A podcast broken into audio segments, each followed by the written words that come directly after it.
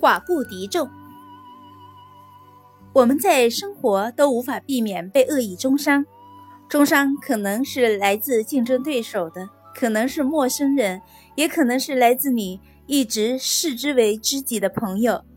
在这个时候，你可能会感到愤怒、不安或者暴躁，你可能会抓住机会加以反击，但是这是非常不明智的决决定。如果你做出这些反应，说明你已经中了对方的阴谋诡计。英国作家萧伯纳的剧本《武器与人》被搬上舞台后，首演就获得了很大的成功。演出中，观众不断鼓掌喝彩。剧中时，许多人不肯离去，纷纷要求剧作家与大家见面。萧伯纳为了不辜负观众的热情，只得走上舞台，同演员一起向观众谢幕。不料，萧伯纳刚刚来到台上，突然有个人怪喊起来：“萧伯纳，你的剧本糟透了，谁也不要看，收回去吧，停演吧。”虽然这喊声与整个演出过程中的气氛极不协调，但它出现得太突然了，许多人一时怔在那里不知该怎么办，而更多的人则为萧伯纳捏了一把汗。想看看他如何处理这种局面。谁知萧伯纳听到喊声，脸上笑容依旧，一点也不生气，反而向那个人深深鞠了一躬，